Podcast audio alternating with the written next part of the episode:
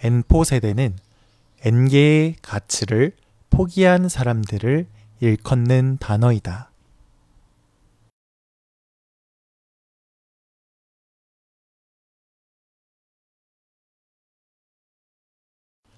N포 세대는 N개의 가치를 포기한 사람들을 일컫는 단어이다.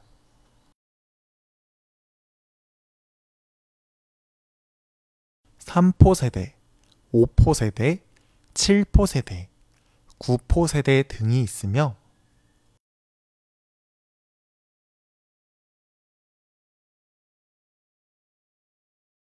3포 세대, 5포 세대, 7포 세대, 9포 세대 등이 있으며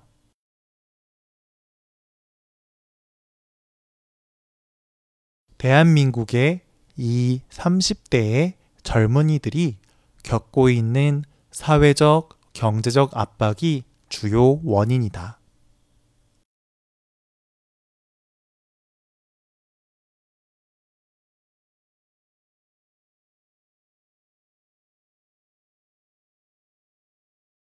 대한민국의 이 30대의 젊은이들이 겪고 있는 사회적, 경제적 압박이 주요 원인이다.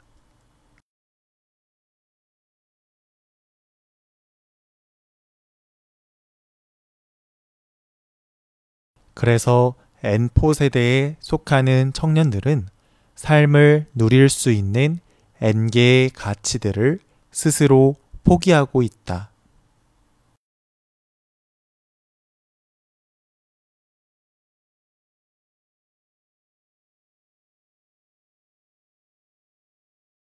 그래서 N포 세대에 속하는 청년들은 삶을 누릴 수 있는 N개의 가치들을 스스로 포기하고 있다.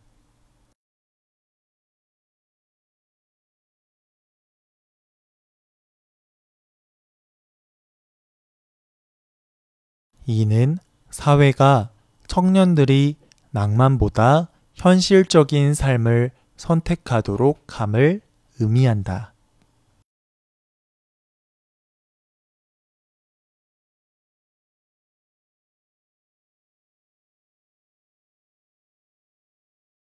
이는 사회가 청년들이 낭만보다 현실적인 삶을 선택하도록 함을 의미한다.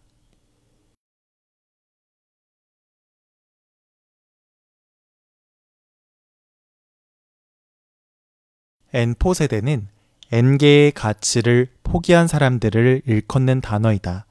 3포 세대, 5포 세대, 7포 세대, 9포 세대 등이 있으며 대한민국의 이 30대의 젊은이들이 겪고 있는 사회적, 경제적 압박이 주요 원인이다. 그래서 N포 세대에 속하는 청년들은 삶을 누릴 수 있는 N개의 가치들을 스스로 포기하고 있다.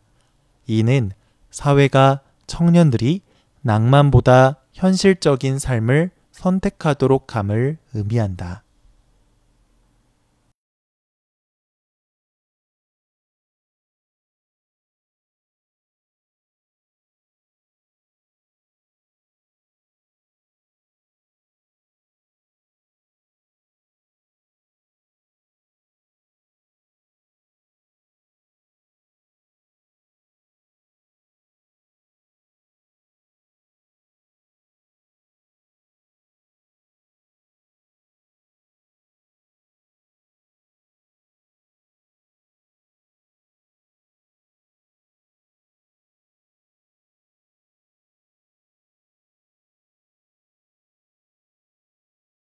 N포 세대는 N개의 가치를 포기한 사람들을 일컫는 단어이다.